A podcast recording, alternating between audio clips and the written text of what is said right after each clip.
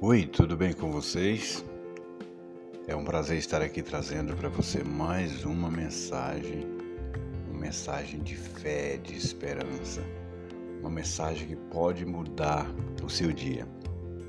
Eu fico muito feliz em poder compartilhar essas mensagens que têm alegrado meu coração, têm alegrado minha alma sempre é, que eu estou pensando algo complicado, algo difícil, ou passando por algo difícil eu começo a meditar nessas palavras maravilhosas e então eu me enriqueço, eu cresço, eu me mantenho forte e sempre otimista com as coisas da vida.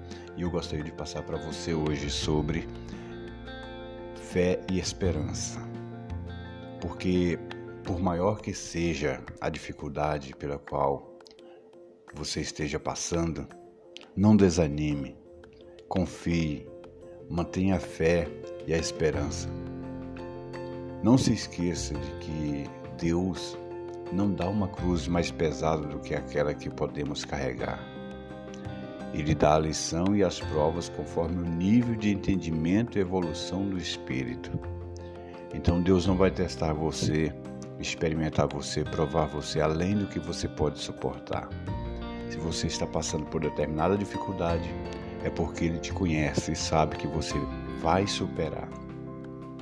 Nesta escola chamada Terra, existem alunos em diversos graus, alguns mais adiantados, outros mais atrasados, mas o mais importante é que todos estão aprendendo de um jeito ou de outro. Então vamos buscar compreender as nossas limitações e as dos outros sem jamais perder a fé e a esperança. A fé e a esperança são as vitaminas essenciais para mantermos a nossa saúde física, emocional e espiritual. Lembremos de que Jesus está no leme deste barco da vida, nos guiando, nos amparando e em todos os instantes Ele está nos, encoraja nos encorajando a superar todas essas dificuldades. Eu quero lembrar você que no Salmo 42, verso 11, está escrito: Porque você está assim tão triste, ó minha alma? Porque está assim tão perturbado dentro de mim? Põe a sua esperança em Deus, pois ainda o louvarei.